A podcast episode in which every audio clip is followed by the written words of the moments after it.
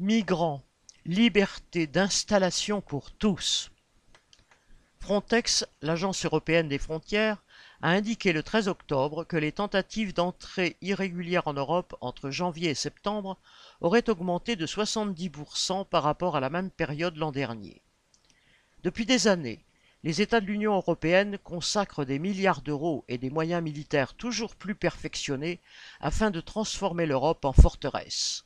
Murs, barbelés, refoulements systématiques, incarcération, violences physiques, destruction ou confiscation des maigres biens, toutes les violences sont permises, y compris les plus humiliantes, comme l'ont vécu 92 Syriens et Afghans retrouvés nus sur la rive grecque de l'Evros, le fleuve séparant la Turquie de la Grèce. Depuis, les gouvernements grecs et turcs se rejettent mutuellement la responsabilité de cette abjection. Les ONG présentes sur place dénoncent l'usage par les deux États de telles pratiques dégradantes depuis de nombreux mois.